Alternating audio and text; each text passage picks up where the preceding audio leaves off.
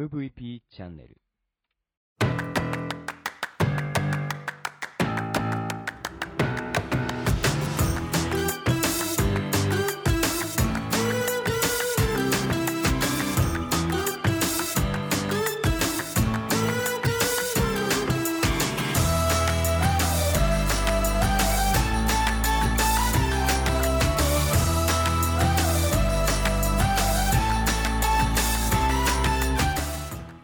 にちは。ブロックンレディオ大海です。この番組は日本の福祉を可愛くしたいをコンセプトに活動している私が仕事やものづくりのことなど日々の自虐ネタ満載でお届けする壊れたラジオ。ブロックンレディオそれじゃあスタートします。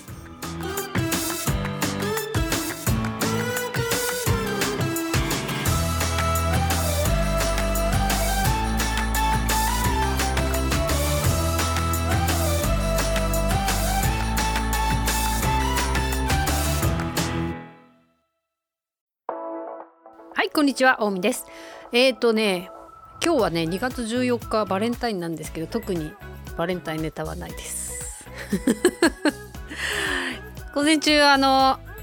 街の中でねま街っていう表現なんだけど家がねちょっと札幌市内ではありますけどちょっと田舎っぽい感じなので街に出るっていう感じで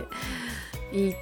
きました。あのいつもは車で行ってるんですけどねなかなかあの今雪がすごくて時間が読めないので今日は近く最寄りのね一番近い地下鉄の駅まで車で行ってそこからあの地下鉄で行ったんですけどやっぱりあれですねあの地下鉄は時間がどのくらいで着くかは分かりやすいしあとあのすごい歩きました。いやなんかあのこんなに帰ってきて今こんなに疲れてんのなんでだろうと思ってあのアプローチをねつけてるので歩数が分かるんだけど1万歩ぐらい歩いてて3時間ぐらい仕事やって帰ってきたんだけどねこんなに歩いてんだと思って。まああれですね。結構歩いたんじゃないですか。それでも家にねいる時1日300歩ぐらいしか歩かないのに疲れるに決まってるわと思って。今なんかめちゃくちゃヘトヘトになってますね。うん。そんなあのあうん。なんかこれを思ってやっぱり車で街に仕事で行くと行かずにやっぱ途中であれですね車を置いて歩くっていうのはね必要ですね。本当にね体力が落ちまくっていてちょっと心配ですよね。体力も筋力もなくなってるのにただただ食欲っていうかねなんか食べたいっていうよりはなんか食べてやる気起こそうみたいな感じでそんなお腹空いてないのに食べちゃうっていうね悪循環ですよね。なんか年齢もあるしあのコレステロールが上がっちゃうよね。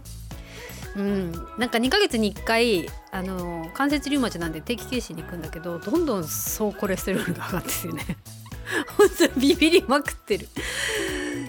困った困った。甘いものは大好きなのでもうしょうがないね。食べるのももともと好きだし。うん。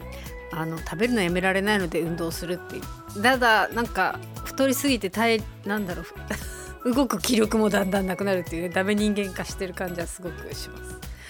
うん、であの今ねなんでこの体力落ちてることをちょっと心配しているかというと,、うんと3月の多分もうホームページ上には出てるかと思うんですけどあとなんだろう詳細はまたみたいな感じで、えっと、丸井舞さんのあの札幌ね丸井舞さんの150周年記念事業みたい感じで今どんどんいろんななんか催事がやっているんですけど来月の3月9から13の時にあのアイヌ文化に関してのこう催事があるんですよね。であの恐れ多くもねそこの催事にお声かけをいただいて、えー、と出展することになったんですよ。うん、なんか私あれあれなんですよねあのポポイでアイヌあの文化の商品を作るようになってから初めてなんですよね。あの人前でその、うんと、人前でというかその対峙、えーと、対面で自分の商品を売るっていうのをもうここ2年本当にやってきていなかったので2年もうすぐ3年目なのかコロナだったしね。全然そういうのがなかったので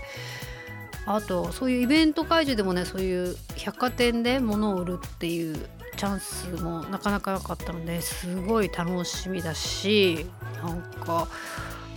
久々だしそのアイヌ関係の人たちのねあのサイトの中でやるっていうことも本当に初めてなので本当ちゃんとしなきゃっていうねもうちゃんとしなきゃいけないみたいな プレッシャーがすごい、まあ、作ってると作ってる時もいつもそうなんですけどきちんとあの間違ったことのないようにっていう感じで。ものづくりの中では想像力豊かにま作りますけどあのいろいろなねことを考えながらやるんですけどうんそこで5日間ねあれ何時から何時までなのかな？ちょっと多分10時から6時までぐらいは絶対ありますよね百貨店だからね。そこその間あのずっと立ってられるのかと。まあ立ってられないにしてもいなきゃいけないじゃないですか。休憩だってどのくらい？別に2人で誰かねパあのスタッフがうちにいるわけではないのでみんなあのなんか買いに来てくれたり見に来てくれたりする人がいたとしたら私がいないとねそれはちょっと残念なのであのおにぎり持ってって5分ぐらい食べて戻ってくるみたいになったとしたらこの5日間は相当くたくたになるのがもう目に見えてますね。帰り歩いて帰れるのかなとか思いながら 今思ってますけどまあ5日間でちゃんとあの具合も悪くならずやれるかと考えたら、まあ、ちょうどね1ヶ月ぐらい前なので今から本当に毎日歩いて体力を取り戻しておかないとあのなんか悔しい思いをしないようにっていう感じですね。うん、でもそれに向けて今今日2月14でしょ？やるのが3月9日だからあのパンフレットとか、えっと、重機とかの準備をして出店するものはねちょっとあのまん延防止で結構商品が落ち着いてきてあのちゃんとなんだろう製造個数がね読めるような感じだったので中の売るものはもう準備できているのでなんかそういうねあの準備してんだけど、まあ、重機もなんか何がいいのかなと。今後いろんなところにまあ展開していくとは思うのでちゃんとしたものを最初あの重機を用意しようと思ってるんですけど、まあ、普通の人だったら、えーと、住居を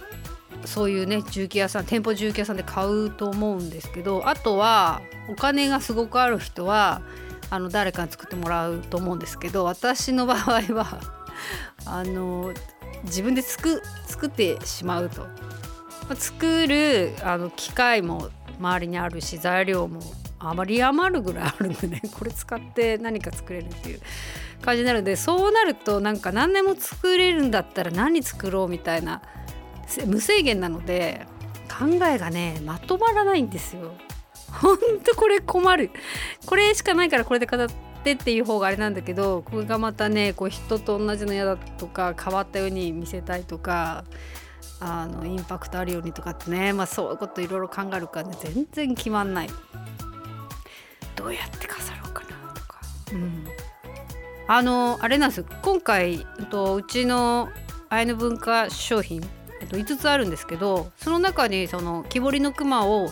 3D スキャンしてそのまま 3D プリンターで出すっていう商品新コっていうのがあるんだけどもそれはそもそもあの白老のあの工芸、えー、彫刻作家の山田さんの、えっと、木彫りの熊があるんですけどね。山田さんの商品も一緒に、えっと、うちの 3D プリンター商品と一緒に飾ってそれも販売できるっていうことなのですごいあのいいんじゃないかなと思って素敵ですよね。本物の木彫りの熊とそれをスキャンしてデータ化したまあ二次創作みたいな感じだと思うんですけどうんと、木ではなくいろんな素材で出しているっていう感じでねそういうのはきっとまだ誰もやっていないしだからそれに関しての見せ方をうん何がいいのかなそのうん木彫りさ木彫りのクマを 3D スキャンしたっていうのを見に来た人が一瞬で分かるようなあの展示物にしたいなと思思ったらね 3D プリンター持ってった方がいいのかなとかいやでもうちにあんのすっごい安い 3D プリンターだしそんなのみんなに見せる意味あるのかなとかね。まあちょっといろいろ考えてはいますね。なんかねそれなりにお高い 3D プリンターだったら見せても どうかと思いますけどなんかそうでもない。見る人が見たら分かる安い 3D プリンターわざわざ飾る必要あるのかとかね。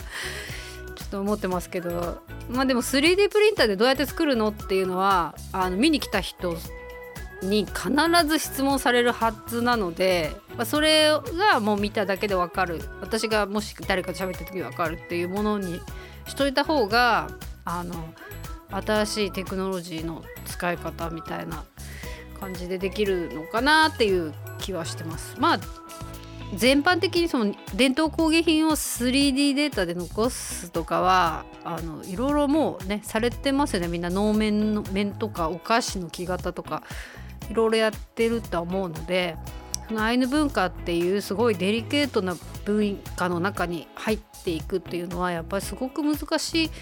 かったしあの、まあ、これからもいろんなところの方々とあのいろんな意見を聞きながら進めていかなければいけないのかなとは思ってます。うん、なんかでもねちょっと楽しみだしちゃんとしなきゃちゃんとしなきゃってね ちゃんとって何よっていう感じなんだけどまあ大体あのやりたいことだけを突き進んでいてちゃんとしちゃんとするとか後からくっついてねあのなんだろうな荒削りなところを後で綺麗に埋めて滑らかにしていくっていう、まあ、タイプかなとは思うんですけどまあそれにしたってねやっぱり展示物自体はインパクトがないとダメだしあのさらには結果売れないとダメなのであのなんまん延防止出てるから他のところの売り上げもねやっぱり落ちてるのでそこでちょっとちゃんと売るっていうのもねやっていきたいなと思ってますよね。うん楽しみだな。なんかあれなんですよそのまだ丸井さんのホームページの方にはあの催事の告知しか出てないんですけどこのあとページあの特設ページが出てきていて、えーと、私の紹介とかもねあのしてくださってたりするんですけど本当にねそのあの最初の初稿のやつ見たらね震えましたよね。こんなとこ名前あっていいのかな。おそらく皆さんのそういう関係者の方はこの人誰みたいな感じになってるとは思いますけど。うん。なんか地道にコツコツ頑張っていきたいと思います。